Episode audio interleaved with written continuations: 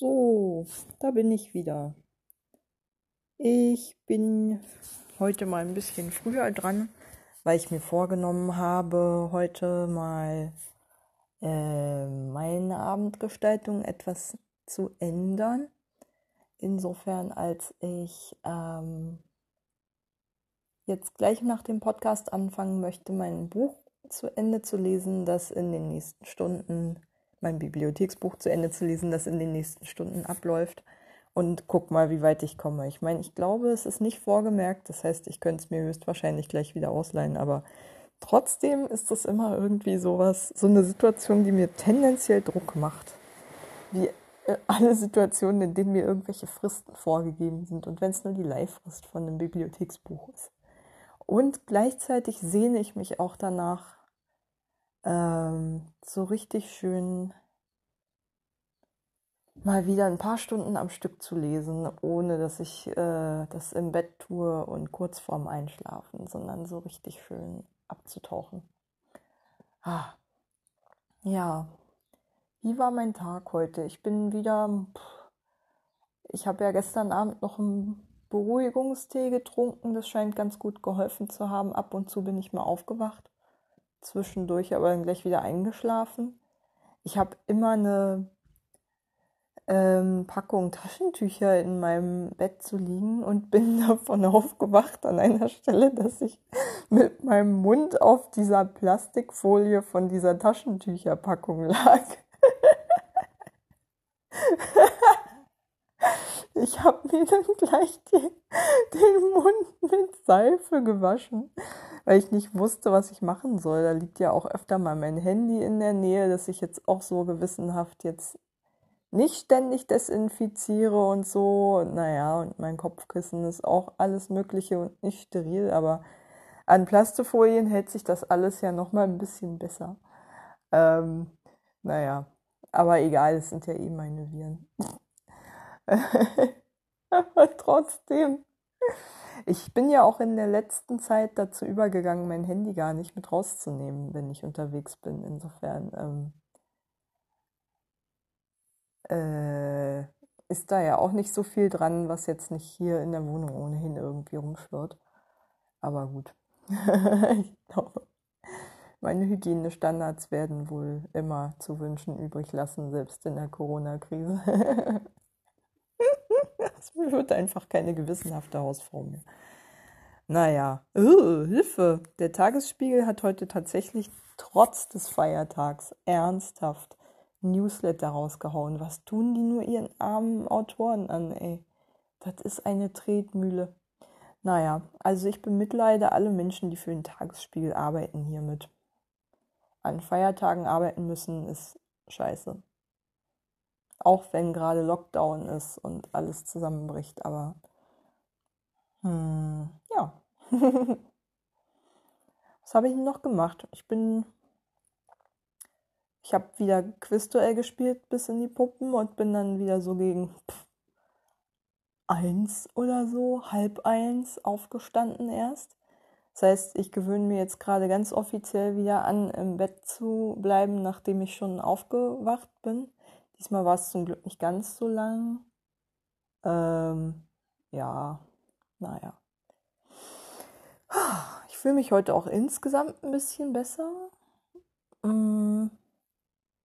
Ja, ja. Ich war auch ein bisschen auf dem Balkon. Relativ dick angezogen. War trotzdem fröstlich. Ähm, ja, naja was willst du machen?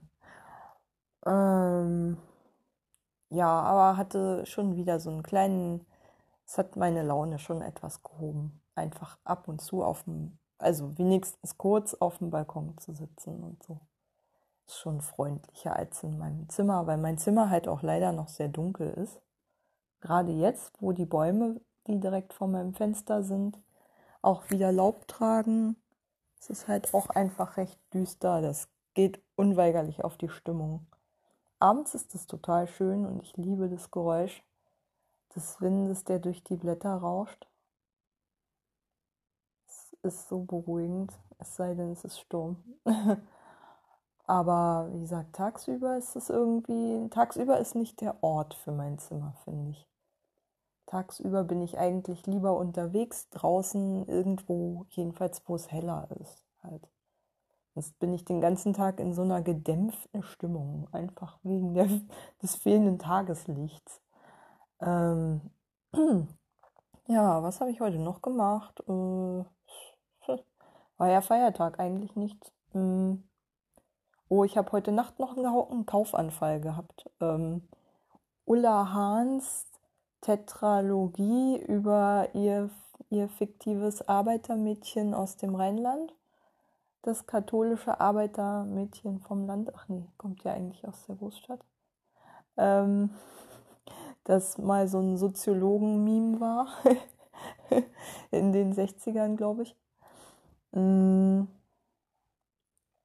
Also sie hat so eine quasi fiktionalisierte, also so eine halbfiktive Autobiografie geschrieben in vier Bänden äh, über den Werdegang eines Mädchens, das quasi in einer Arbeiterfamilie aufwächst und einen Bildungsaufstieg schafft in einer Zeit, in der sowas noch möglich war, also sprich 60er, späte 60er, frühe 70er. Und ähm, ja, auch politisch und so war sie unterwegs. Ich glaube, sie hat, sie war wohl mal sehr links, äh, als das alle waren. Und da ich mich sowieso so für bundesrepublikanische Geschichte interessiere und Schwerpunkt vor allem, also überhaupt für Geschichte, von unten, also vor allem aus Sicht der sogenannten kleinen Leute, dachte ich mir, ey, wenn du demnächst mal eine Lücke in deinen Bibliotheksbüchern hast und gerade nur Krimis ausleihbar sind, die dich runterziehen, gönn dir sowas mal. Gib dir mal, keine Ahnung, wie viel sind denn das? 1200, oh ja, so gut 2500 Seiten Autobiografie. Weil, oh, ich sehne mich ja so danach, mal wirklich mich in so ein Romanprojekt zu in die Lektüre eines solchen riesen Mammutprojekts zu vertiefen. Ich habe ja auch die Karl-Ove Knausgård Autobiografie gelesen. Und zwar alle Bände bis auf den letzten. In Kämpfen bin ich gerade ähm, ungefähr in der Hälfte. Ich finde es unglaublich fesselnd zu lesen. Ich bin gerade mitten in so einem Teil, der die Biografie von Hitler, glaube ich, nacherzählt so seinen Werdegang als Künstler, glaube ich. Und ähm, habe aber gemerkt und deswegen, glaube ich, schon vor einem Jahr oder so abgebrochen, das weiterzulesen, dass ich gerade einfach nicht stabil genug bin, um mich so konzentriert mit Holocaust, Shoah etc. zu beschäftigen. Und Knausgård macht ja auch beim Schreiben echt keine Gefangenen. Also, oh, dumme Floskel, aber egal. Also auf jeden Fall weiß ich, dass der sehr schonungslos schreibt, auch emotional gegen sich und gegen andere. Und deswegen habe ich mir da gerade leider eine Pause verordnet, auch wenn es sich natürlich jetzt zeitmäßig anbieten würde, das äh, durchzuschmökern. Aber Alter, dafür ist er mir einfach zu heftig gerade. Und äh, ja, jetzt bin ich ein bisschen auf der Suche nach Ersatz und nach einer etwas äh, gemäßigteren Variante emotional. Und habe dann bei Ulla Hahn reingelesen und dachte mir so, klingt ein bisschen bieder. Nicht jede, nicht jede Metapher sitzt, meiner Meinung nach. Ist ein bisschen ungelenk hier und da, aber macht sie ja vielleicht auch einfach aus. Vielleicht ist es auch eine total herablassende Sichtweise von mir gerade äh, weil ich auch beeinflusst bin durch Rezensionen, in denen so ein gewisser Bildungsdünkel der Rezensentin durchkam. Also gerade eine fällt mir halt ein, die, glaube ich, kontinuierlich so ein bisschen verächtlich über sie geschrieben hat und wo ich auch meine, also die halt sehr darauf abhebt, dass äh, Frau Hahn ihr Handwerk nicht so richtig beherrscht und irgendwie man so ein bisschen, ich lese da so zwischen den Zeilen so diesen äh, diese, diese Vorurteile der arrivierten Bildungsbürger gegenüber quasi Bildungsaufsteigern raus. So von wegen, du gehörst hier nicht hin, weil du kennst unsere Codes nicht. Ähm, aber ehrlich gesagt, genau das ist ja Teil der Geschichte.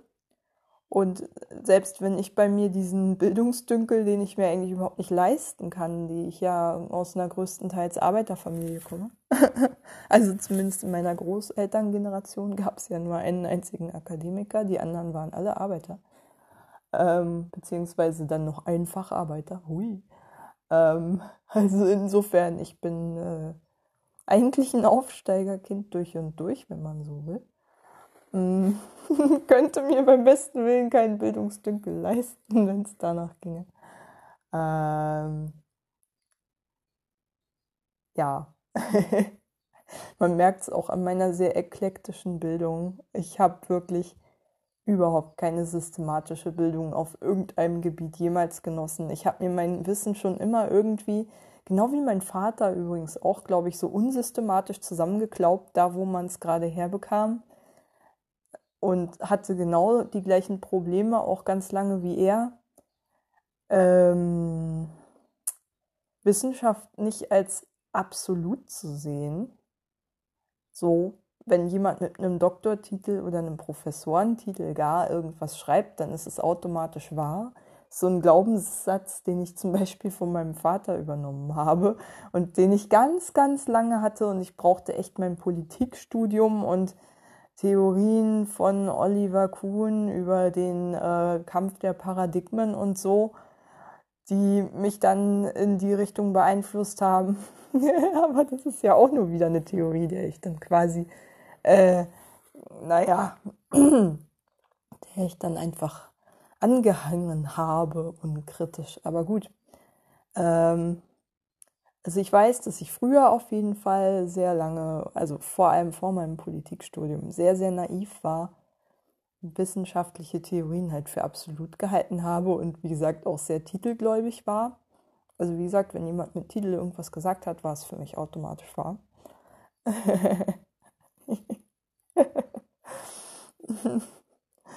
und ähm, das hat sich dann erst so aufgelöst, als ich auch die ersten wissenschaftlichen Kontroversen verfolgt habe und gemerkt habe, hier und da, wenn ich mich mit einem Gebiet ein bisschen mehr beschäftigt habe, huch, da ändern sich ja auch Ansichten und so und da gibt es ja auch Moden und so und später kam dann noch die Erkenntnis dazu, dass sich da auch durchaus mal Lager bekämpfen können.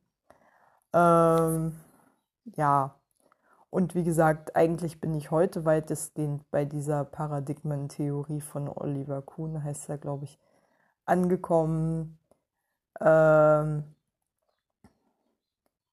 in der ich halt glaube, dass, wie gesagt, die, die in den meisten wissenschaftlichen Disziplinen halt schon sich Grüppchen von Leuten gegenüberstehen, die halt jeweils bestimmte Theorien vertreten, die auf bestimmten Axiomen basieren und unausgesprochen dahinter halt auch unterschiedliche gegenläufige Welterklärungssysteme stehen können. Und die stehen halt im Prinzip die ganze Zeit in einem Konflikt miteinander. Und je nachdem, wie gerade so welche Seite mit wie viel Ressourcen ausgestattet ist, setzt sich mal die eine und mal die andere durch auch je nachdem, was gerade in der Gesamtgesellschaft passiert. Also ein schönes Beispiel ist ja diese Leopoldina-Studie, die gerade wieder rausgekramt wurde vor kurzem, in der noch vor relativ kurzer Zeit, was war es, 2000, weiß ich gar nicht, 12 oder sowas. Ich weiß es gerade tatsächlich gar nicht, müsste nochmal nachgucken. Empfohlen wurde, doch bitte mehr Krankenhäuser zu schließen, das ist zumindest die Schlagzeile, die durch die Medien ging und auf die diese Studie verkürzt wurde. Aber die Leopoldina, Leopoldina hat sich dann nochmal gerechtfertigt und gesagt, also viele Krankenhäuser sind einfach so schlecht ausgestattet, dass sie und auch unerfahren im Umgang mit bestimmten Krankheiten und führen bestimmte OPs einfach nicht oft genug durch, sodass es halt für jemanden, der sich dort behandeln lässt und eine bestimmte Behandlung braucht, die dort halt nicht oft gemacht wird, einfach riskant ist und man deswegen halt eher verschiedene Zentren haben sollte, in die man die Patienten verweist. Finde ich ehrlich gesagt immer noch falsch, weil diese Zentren sind in der Regel nicht auf dem Land. Dann ist außerdem noch so, also gerade in, in Flächenländern wie Mecklenburg-Vorpommern oder Niedersachsen oder meinetwegen auch Bayern oder so, abseits der Städte, ist es mit Sicherheit so, dass es ohnehin lange Anfahrtswege zu den Kliniken gibt und dann steht halt einfach die Frage im Raum, wie schnell kommt man jetzt an den Defibrillator, wie lange braucht jetzt die Feuerwehr genau, um jemanden zu erreichen? Und wie lange dauert es jetzt genau, um jemanden in die Klinik zu transportieren. Ähm, und ich finde es einfach schwierig, wenn da so stark starke Zentralisierungstendenzen einfach ähm, angestrebt werden und verteidigt werden wenn, äh, wenn es nun mal einfach zeitkritische Vorgänge gibt in der Notfallversorgung und wo es dann eben einfach mal hingenommen werden muss. Also ich kann eher damit leben, dass jemand äh, vielleicht nicht optimal versorgt wird, weil die Klinik wenig Erfahrung mit etwas hat, als dass gar keine Versorgung möglich ist. So im Zweifelsfall. Ich weiß aus Öckermünde zum Beispiel, dass die Frau von einem Blumenhändler an einer Fehlgeburt gestorben ist, ähm, weil sie einfach nicht rechtzeitig medizinisch versorgt werden konnte. Ganz konkret. So, und das war schon, ich weiß überhaupt nicht, ob sie in Öckermünde gelebt hat zu dem Zeitpunkt, weil Öckermünde hat eigentlich ein Krankenhaus. Aber in jedem Fall weiß ich, Zumindest ging es im Ort rum, dass sie einfach nicht rechtzeitig medizinisch versorgt werden konnte. Und dass das hätte möglicherweise verhindert werden können, dass sie auch noch bei der Fehlgeburt stirbt. Ähm, solche Fälle habe ich dann halt im Hinterkopf, wo einfach mal Strukturen gerade im ländlichen Bereich halt so dünn ausgestattet sind, dass eben auch schon mal die Anfahrt der Feuerwehr zu lange dauert und der Transport in die Klinik erst recht. Also sagen wir mal so, in Öckermünde war es vielleicht ein dummer Zufall, dass sie nicht rechtzeitig versorgt werden konnte, aber in den umliegenden Dörfern wäre das gesetzt gewesen. So, weil die hätten erstmal nach Öckermünde gebracht werden müssen. Äh, bei widrigsten Wetterverhältnissen eventuell nochmal ähm, irgendwie, wenn, wenn kein Schnee geräumt wurde, sowas gibt es ja auch nochmal. Gerade halt im Nordosten immer mal wieder. Äh, oder es ist glatt oder keine Ahnung was. Und ähm, meiner Meinung nach sollte da wirklich aus allein solchen Gründen versucht werden, die Anfahrtswege zu Krankenhäusern für die Bevölkerung auch auf dem Land so gering wie möglich zu halten ähm, weil es da manchmal halt einfach um Leben und Tod geht. Und ähm, auch wenn jedem klar ist, dass die Gesundheitsversorgung auf dem Land einfach schlechter ist als in den Städten, ist das keine Entschuldigung, um ganz auf sie zu verzichten und sich völlig auf die Zentren zu konzentrieren. Oder wie gesagt, noch mehr äh, Strukturen auf dem Land mit solchen Argumenten abzubauen. Und ähm, ich weiß, dass da hauptsächlich wirtschaftliche Argumente für gebracht werden.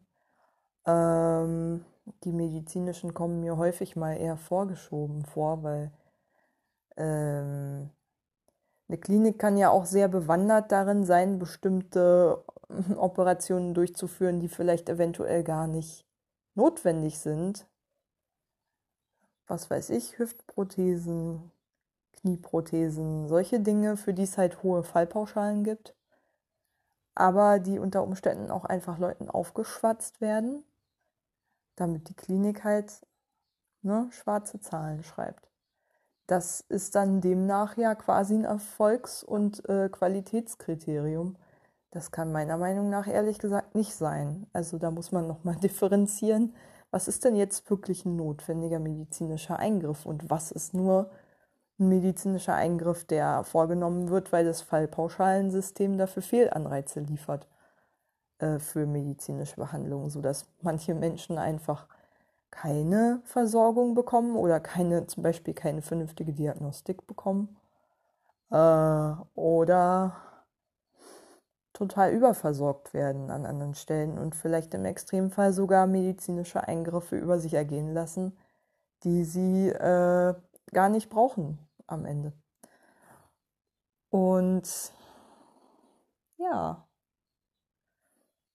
mm, ist ein ewig langes hat ein Rattenschwanz das Thema. Ich könnte mich darüber ständig aufregen. Ich bin da auch nur interessierte Laien. Ich bin jetzt keine Gesundheitsökonomin, Gott bewahre, und will es auch nicht werden. Ähm ich, wie gesagt, ich reg mich ja nur irgendwie täglich übers medizinische System auf. Ich glaube vor allen Dingen, was halt so Multimorbidität betrifft und die, ähm, also vor allen Dingen, was mm, die Diagnostik zum Beispiel von Autoimmunerkrankungen betrifft, finde ich, sind wir einfach nicht gut aufgestellt. Meine Hashimoto wurde auch nur zufällig bei einer Schuluntersuchung von der quasi Amtsärztin, glaube ich, festgestellt, aber auch nur, weil ich eine Struma hatte die man halt auf den allerersten Blick sah. Und dabei wurden dann auch meine Schilddrüsenwerte kontrolliert und da fiel halt offensichtlich auch auf, weil dieser T-Wert mit erhoben wurde, ups, da ist wohl eine Hashimoto im Gange. Ähm, aber ohne die Struma wäre halt nichts aufgefallen und solange ich noch keine hatte, war das komplett undiagnostiziert. Ja. Ich weiß auch ehrlich gesagt nicht, hat, ob niemals jemand von mir ein Blutbild gemacht hat. Ich weiß ja, dass ich als Fünfjährige mal in der Greifswalder Uniklinik war, als mir die Haare ausgefallen sind, äh, um zu diagnostizieren, was mit mir nicht stimmt. Und da wurde mir ständig Blut abgenommen, aber eine Hashimoto hat da keiner diagnostiziert. Mit fünf musste da erst 15 werden. Keine Ahnung, wann die sich auch entwickelt hat. Ich weiß es nicht. Das kann keiner so richtig rekonstruieren. Ähm ja, und meine, selbst für meine lächerliche Alopezie-Diagnose, die eigentlich total offensichtlich ist, wo ich heute einfach nur mein Kopftuch abnehme, äh, Hautarzt zeige, gucken Sie mal hier meine Platte und dann weiß der sofort, ach ja, Alopecia total ist alles klar. ich meine, ich, mir fehlen ja selbst halbe Augenbrauen und die Wimpernkränze sind ausgedünnt und sowas. Eigentlich ist es ziemlich deutlich, also eine totales mit Tendenz. Eigentlich ist es schon eine universales. Ähm, aber auch das hat ein gutes Jahr gedauert, glaube ich, bis da eine Diagnose gestellt wurde, glaube ich. Und in der DDR war es gar nicht möglich. Also jedenfalls, das war ja so rund um die Wende. Und zu DDR-Zeiten, also als die DDR noch existierte, hat meine Mutter überhaupt keine Diagnose mit mir bekommen. Das war erst im, ja, das war erst im Westen möglich. so viel zu viel gerühmten DDR-Medizin. Naja. Ähm, ach Gott, jetzt gehe ich schon wieder so doll ins Detail. Eigentlich wollte ich in das Thema gar nicht so einsteigen. Äh, ich wollte eigentlich lieber von meinem Tag erzählen, jenseits davon. Ich habe heute meine Ehrgeizanfälle bezüglich Quizduell ein bisschen zurückgefahren. Immer noch viel zu viel gespielt, aber ein bisschen weniger als gestern und vor allem vorgestern. Und ähm, ich habe wirklich, ja, obwohl, ich habe echt ernsthaft, oh. also ich bin heute eigentlich ein bisschen zu früh aufgewacht und habe dann ernsthaft geguckt, wie ist denn mein Stand in diesem einen, in diesem einen Ranking. Und siehe da, ich bin tatsächlich auf den dritten Platz gerutscht und als ich schlafen gegangen war, war ich noch auf dem zweiten.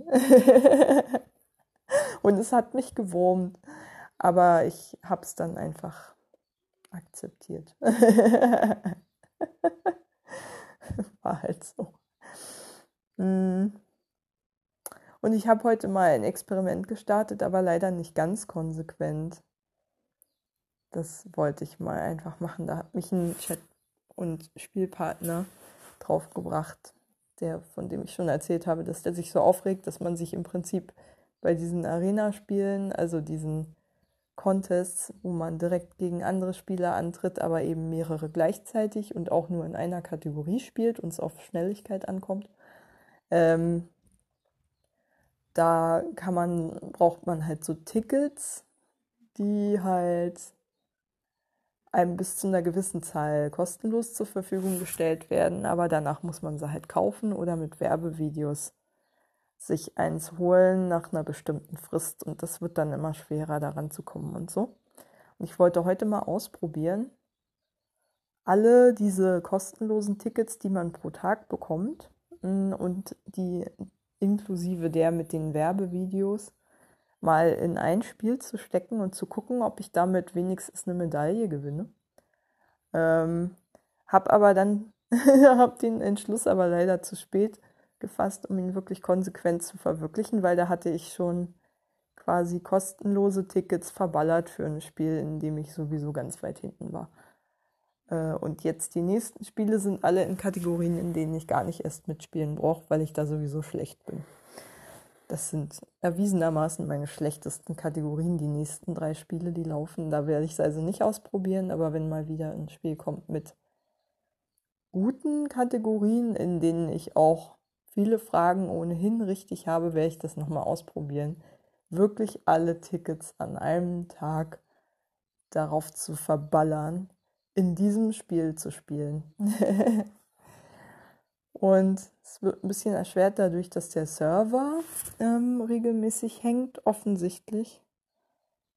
Und man begrenzt äh, selbst diese Werbevideo-Tickets kann man halt nur begrenzt spielen. Also an einem Tag zumindest hat man so ein Limit, das man dann irgendwann mal ausgeschöpft hat. Und man muss extrem gut sein, meiner Meinung nach, um damit äh, unter die Top 3 zu kommen würde ich sagen. Aber das ist nur so ein Gefühl von mir. Ich will das auf jeden Fall nochmal in einer guten Kategorie ausprobieren, weil es für mich darum geht, ist in, sind in diesem Spiel In-App-Käufe wirklich unvermeidlich, um an diesen Wettbewerben teilzunehmen oder nicht? Das ist jetzt meine Forschungsfrage. Und ich will das auf jeden Fall nochmal ausprobieren. Das ist so ein Projekt von mir. Vollkommen bescheuert und totale Zeitverschwendung, aber scheiß drauf.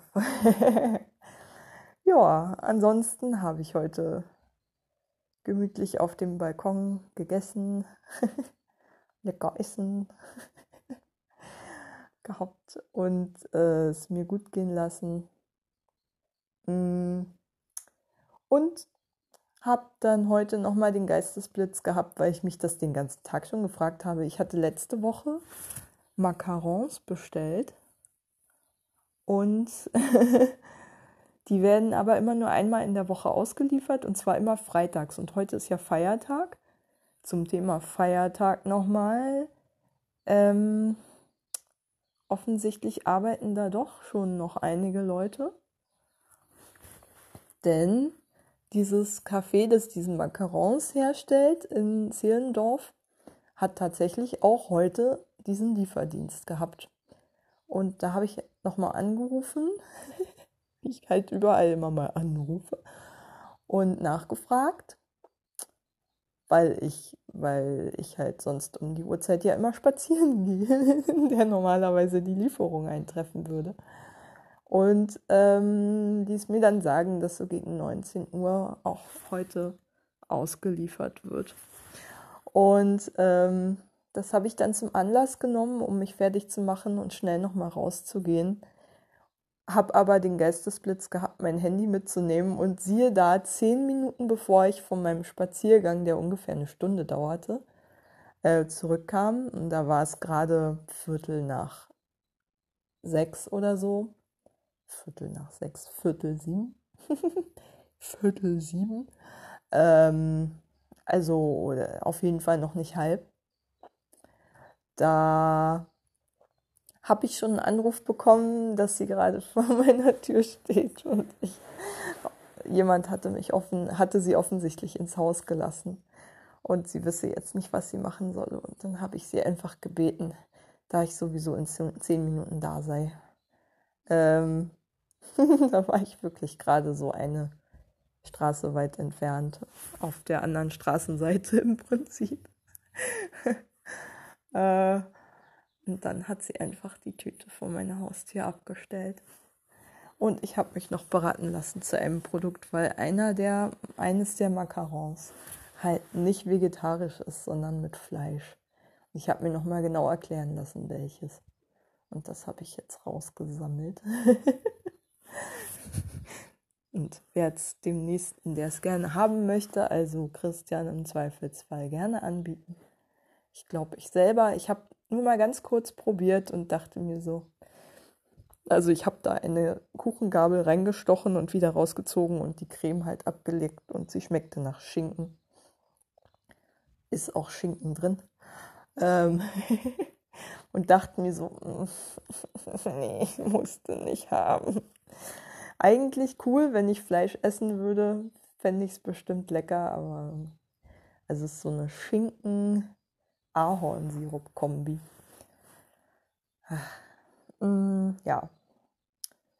Trüffelweiße Schokolade hat mir sehr, sehr gut geschmeckt.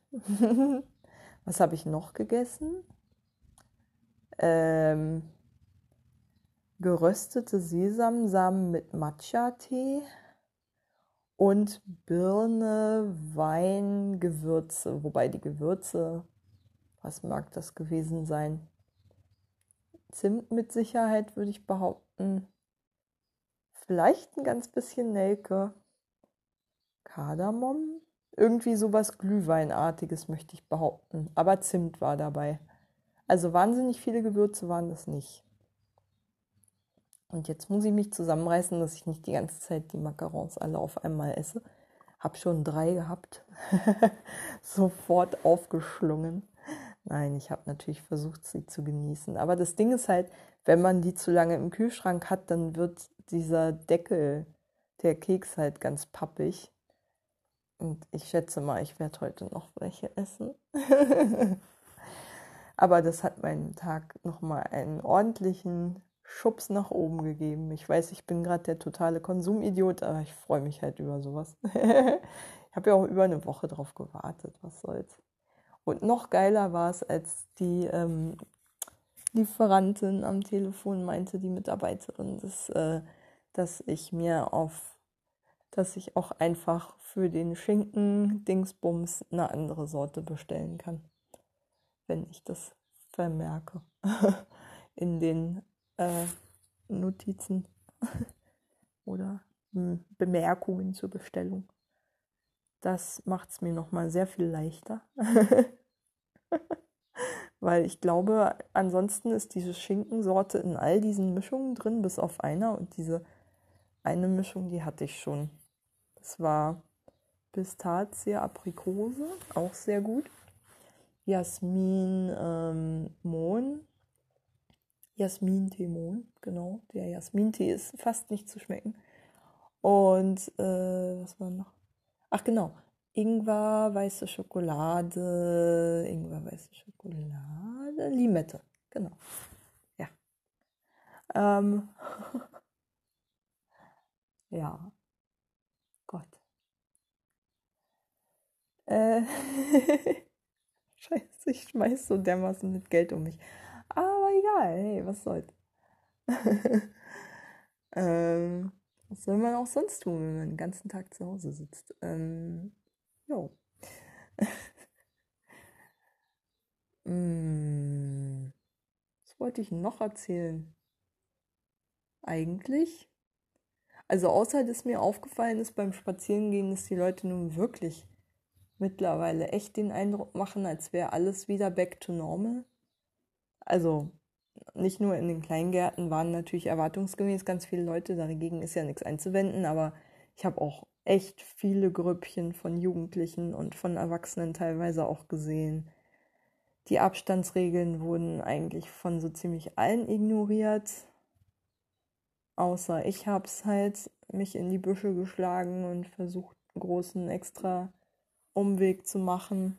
Sonst passierte da wenig. Und ja, naja, ich glaube, ich bin da so ein bisschen resigniert und habe mich damit abgefunden.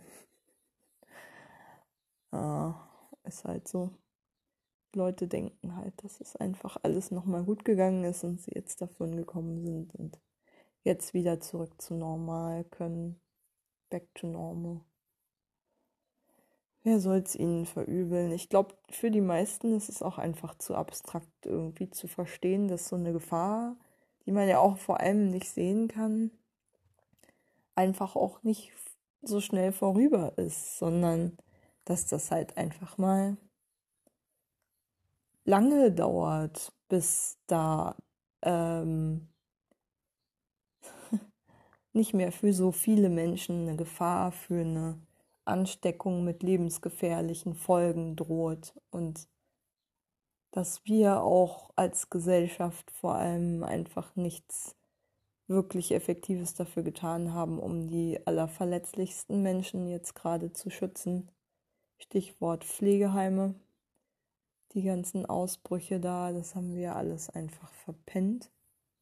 Die kriegen wir auch schon nicht sicher von Leuten, die alleine wohnen da und zur Risikogruppe gehören, naja. Hm. Ich merke ja selber quasi in freiwilliger Heimquarantäne ist es ja nicht wirklich. Ich gehe ja einfach nur nicht selber einkaufen und vermeide halt irgendwie mit anderen Menschen in geschlossenen Räumen zu sein. Aber ansonsten verlasse ich ja auch durchaus noch das Haus. Ähm, aber selbst für mich ist es ja so, dass ich einfach diese Lieferdienste, auf die ich angewiesen bin, eben im seltensten Fall, wenn sie existenziell für mich sind, äh, in Anspruch nehmen kann, weil halt so viel über die DHL läuft, die ja bekanntlich einfach nicht mehr gut arbeitet. Ähm, ja, und Hygieneartikel und so ein Kram ja auch gerne mal ausverkauft sind, wenn man jemanden einkaufen schickt und so. Und dann einfach aufs Internet und dann doch wieder auf die DHL angewiesen ist, weil es halt so selten mal eine Möglichkeit gibt, mit was anderem als DHL zu verschicken oder Versand zu bekommen. Naja, whatever. Hm, da muss ich irgendwie Zähne zusammenbeißen und durchhalten, scheint mir und hoffen, dass ich irgendwann mal wieder einkaufen gehen kann. Äh, oder selber Pakete abholen kann. Ähm, ja. Das ist alles irgendwie doof und unbefriedigend und so. Aber heute hatte ich das Gefühl, so ein bisschen einen Tag Urlaub von der Realität zu nehmen. Ich weiß auch nicht, woran es lag. Wahrscheinlich doch, weil irgendwie Feiertag ist. Komisch eigentlich, ist ja Kampftag der Arbeiterklasse. Äh, also fühlt es sich überhaupt nicht an. Ähm ja, man sieht es ja auch, der Tagesspiegel lässt noch arbeiten, das Rest Restaurant. Die Bäckerei für Macarons lässt noch arbeiten, alles ganz systemrelevante Berufe. Naja, was soll's. Ich werde mir gleich den Tagesspiegel-Newsletter reinziehen und dazu ein tolles Folk, äh, ein hoffentlich gutes, auf jeden Fall sehr warm empfohlenes bei plattentests.de warm empfohlenes ähm, Folk-Album mit ar modernen Arbeiterliedern dazu anhören. und dann werde ich mich in mein Buch stürzen und hoffentlich mal einfach ein paar Stunden am Stück zum Lesen kommen, wie ich es mir die ganze Zeit schon wünsche. Und hoffentlich werde ich das Buch dann danach auch nochmal ausleihen können, weil es wird nicht reichen. Ja, naja. Ähm, na, ich sehe schon. Oha. Ach Gott. Ich zieh mal Stöpsel ab. Ich habe immer so eine Tendenz, mein Handy zu überladen. Das, ich weiß nicht, ob es damit zusammenhängt, dass mein Display alle paar Minuten aus, ach, jede Minute fast ausgeht. Keine Ahnung. Naja. Ich hoffe, das macht es beim Lesen nicht ständig. Das wäre echt nervig. Ich habe ja lange nicht mehr so viel am Stück gelesen, dass mir das aufgefallen wäre, aber beim Quizduell-Spielen passiert das eigentlich auch nicht. Naja, mal gucken. Ist jetzt eigentlich hauptsächlich hier bei Anchor. Naja. Ja, ansonsten hoffe ich nach wie vor mal einfach, Masseltoff, dass morgen wirklich Christian kommt und mich nicht hängen lässt mit dieser Paketgeschichte. Ganz, ganz doll hoffe ich das. Und dafür darf ich auch nicht so wahnsinnig spät ins Bett gehen, weil die Filialen haben ab 9 und dann nur bis 12 auf. Und irgendwann in diesem Zeitraum oder im schlimmsten Fall schon vor 9 wird dann möglicherweise Chris hier aufschlagen und ähm, ich habe dann erstmal Vollmachten auszufüllen und ihm meinen Ausweis zu geben. Ach, meinen Ausweis kann ich eigentlich schon mal hinlegen, damit ich den nicht vergesse. Und ähm, ja, eigentlich ist es nicht viel, aber fühlt sich trotzdem an wie Oh Gott, um die Uhrzeit schon muss ich so doll funktionieren, wie furchtbar. Äh, äh, äh. Naja. Obwohl, ich bin heute Nacht, weil ich ausnahmsweise am Tag 2,1 Liter getrunken habe, tatsächlich. Mm, statt sonst immer nur 1,4. ähm, musste ich um kurz vor vier nochmal auf Klo. Ich musste so dringend pinkeln. Es ging gar nicht. Also bin ich einfach aufgestanden, aufs Klo gegangen, hab gepinkelt und dann habe hab ich sofort weiter geschlafen. Der Wahnsinn. Das passiert sonst nie. Also weder, dass ich wegen des Pinkelmüssens aufwache, noch äh, naja, doch, irgendwann mal schon, aber nicht, wenn ich gerade mal eine oder zwei Stunden, zwei Stunden waren es, geschlafen habe. Ja, obwohl, war vielleicht sogar erst halb zwei, als ich geschlafen habe. Das war der Beruhigungstee. Ähm, ja. also auf jeden Fall bin ich deutlich vor vier heute schon eingeschlafen. Deswegen hatte ich da eigentlich schon richtig im Tiefschlaf gelegen. Ja, aber offensichtlich hat es ja geklappt, dass ich äh, nicht das Bett genässt habe. Schön. Sondern einfach stinknormal aufgestanden bin, als wäre es helllichter Tag. Was mir noch nie passiert. Und vor allen Dingen, dass ich dann gleich wieder schlafen gehen kann. Der Hammer. Ich weiß auch nicht, so wie. Keine Ahnung meine Cousine hat mal erzählt, dass ihre Schwester, also auch meine Cousine, nachts manchmal aufgestanden ist oder oft aufgestanden ist und dann Schokolade gegessen hat und sich gar nicht wirklich dran erinnern konnte. Und daran musste ich denken. Obwohl ich das ja noch weiß, ich war ja bei Bewusstsein. Ich bin ja einfach aufgewacht, dachte mir, oh, ich muss pinkeln gehen mache ich jetzt mal und dann bin ich sofort wieder eingeschlafen. Also vor allen Dingen fand ich halt erstaunlich, dass ich einfach gleich wieder eingeschlafen bin. So ohne irgendwas,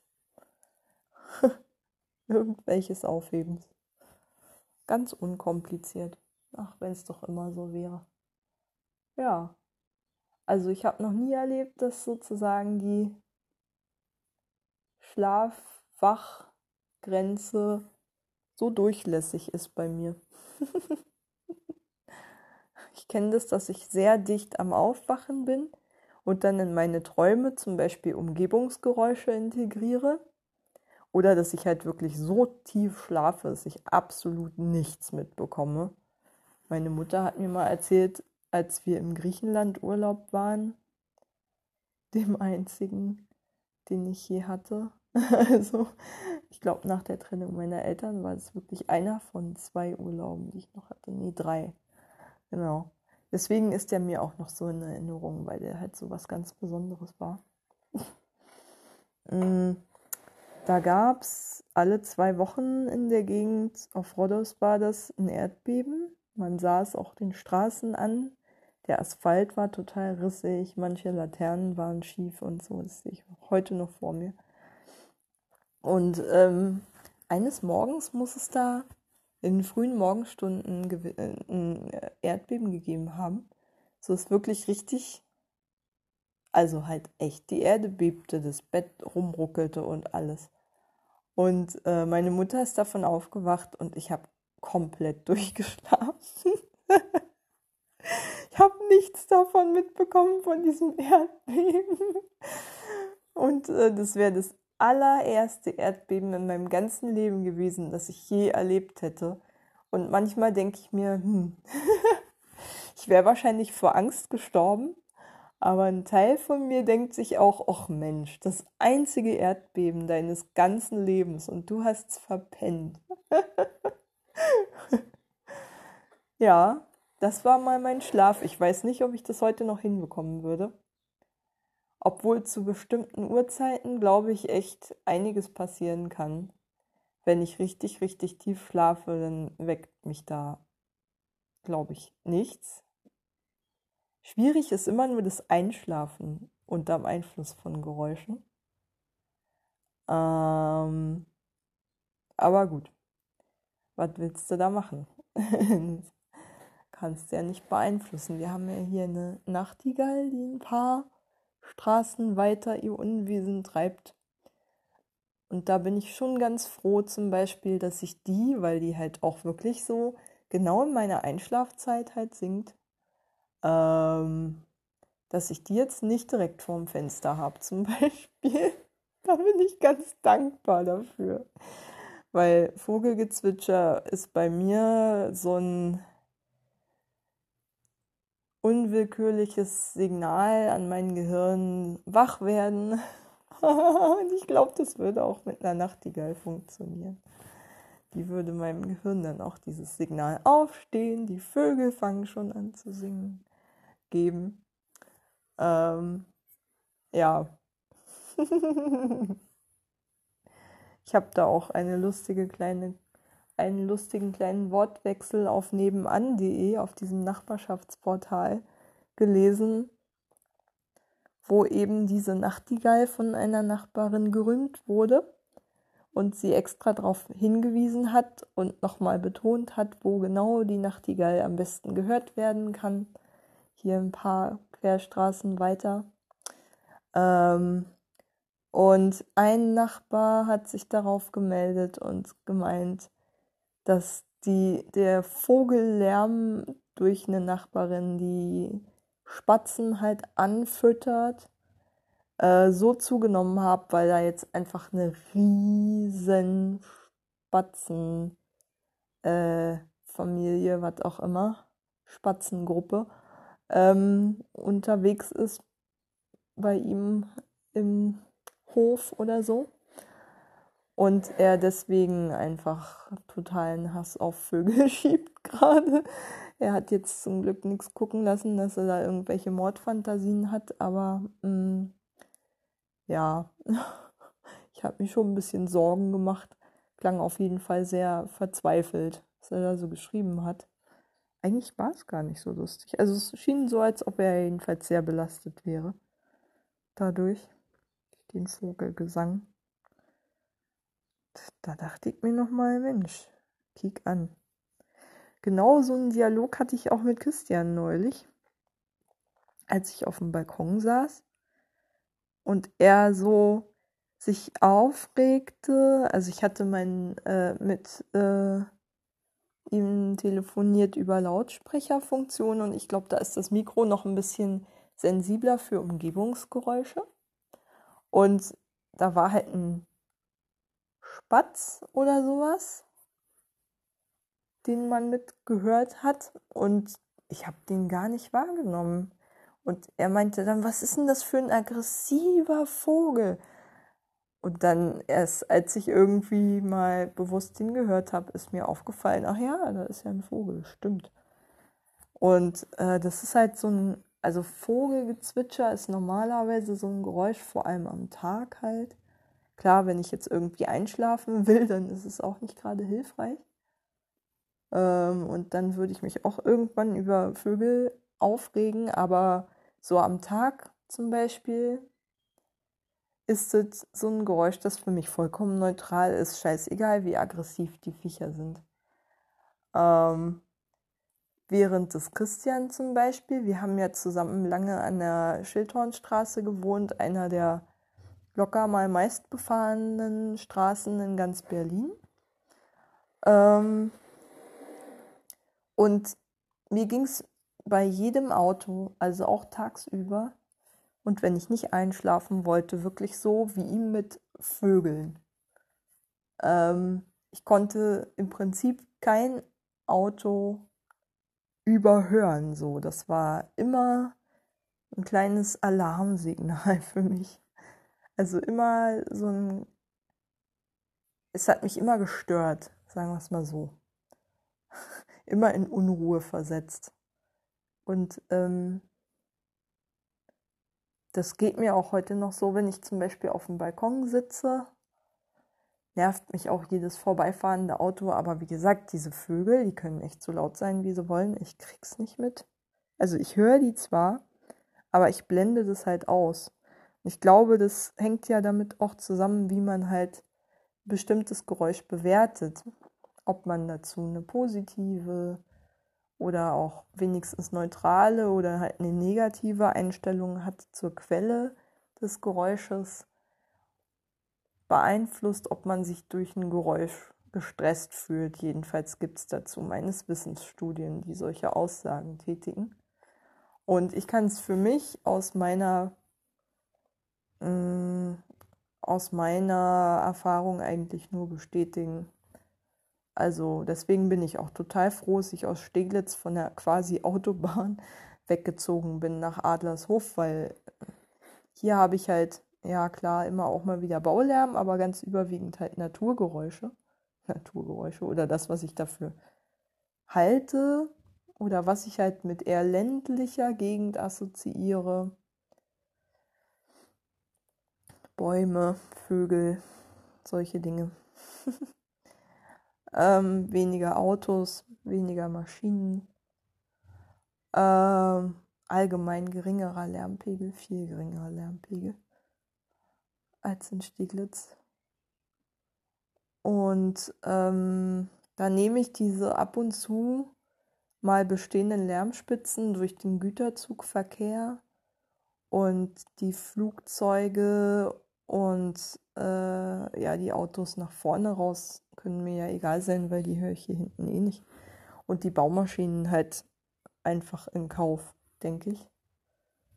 Auf jeden Fall, ja, merke ich schon, dass meine Nerven sich schon ganz schön regeneriert haben in den zwei Jahren, die ich hier in Adlershof wohne, trotz dieses ganzen Stresses trotzdem man ab und zu, wie jetzt zum Beispiel, gerade einfach ein sehr lautes Motorrad hört, das von der Dörpfeldstraße kommt.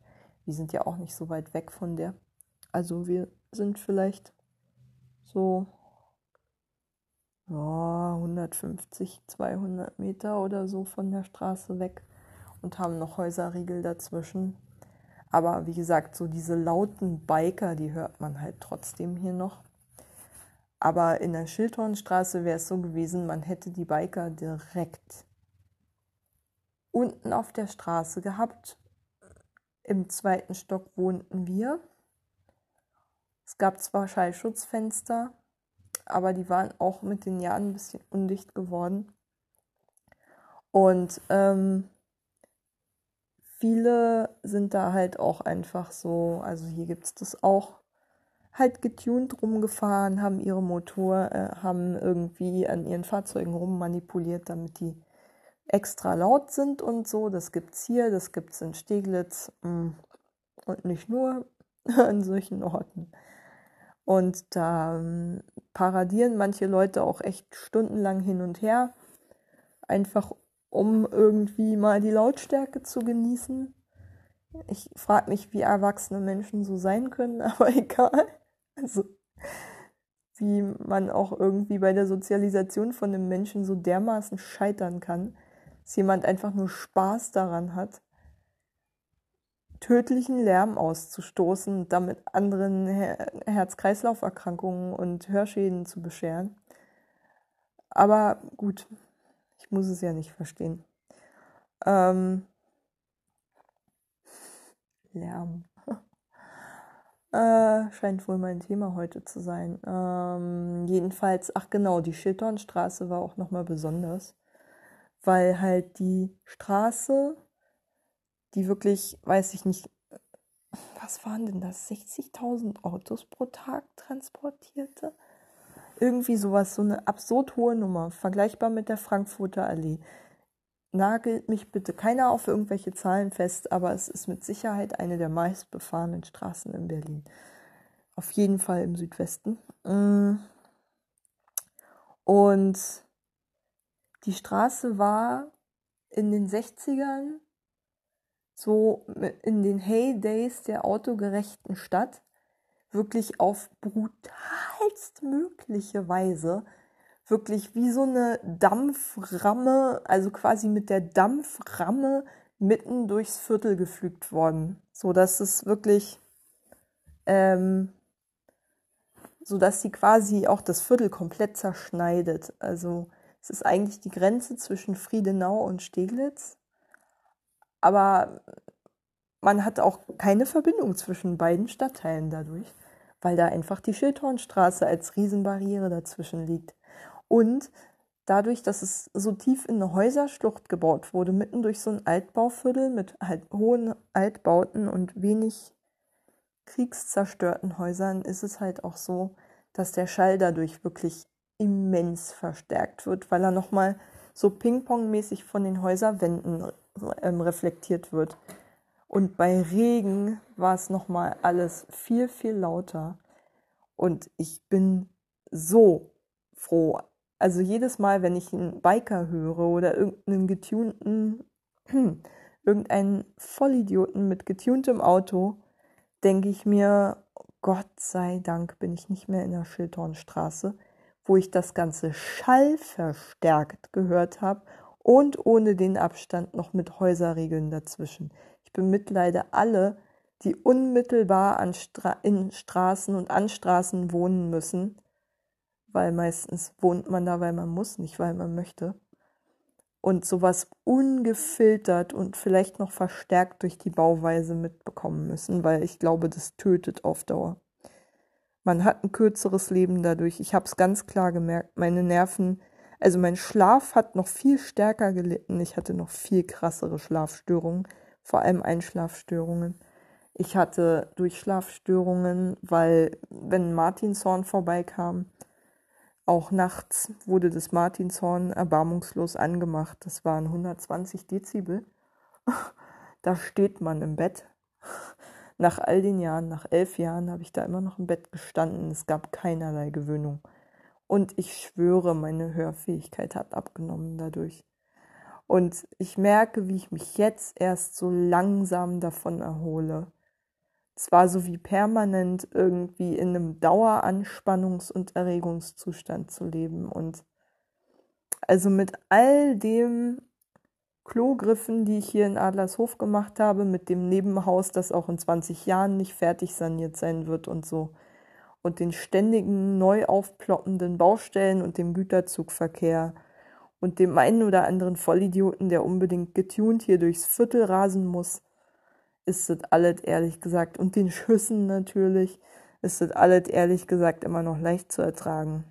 Der ganze Wahnsinn wird niemals die Schildhornstraße schlagen. Ich kann mir nur, ich kann mir nur wünschen, dass irgendwann mal Städte von Autos befreit sein werden und von Motorrädern und Lastwagen. Weil das macht Menschen echt kaputt. Ich glaube, das tötet Menschen und raubt ihnen Lebensjahre, die sie anderweitig hätten. Also, ja, ich werde auch niemals Auto fahren. Aus genau dem Grund, weil es richtet so viel Schaden an. und macht so viel Lärm und hinterlässt der Umwelt einfach so viel Dreck. Es ist einfach nicht verantwortbar. So. Naja, jetzt habe ich mich so reingerantet. Egal. ich muss jetzt auch Schluss machen, sonst wirkt mich Anchor ab. Na dann, gute Nacht.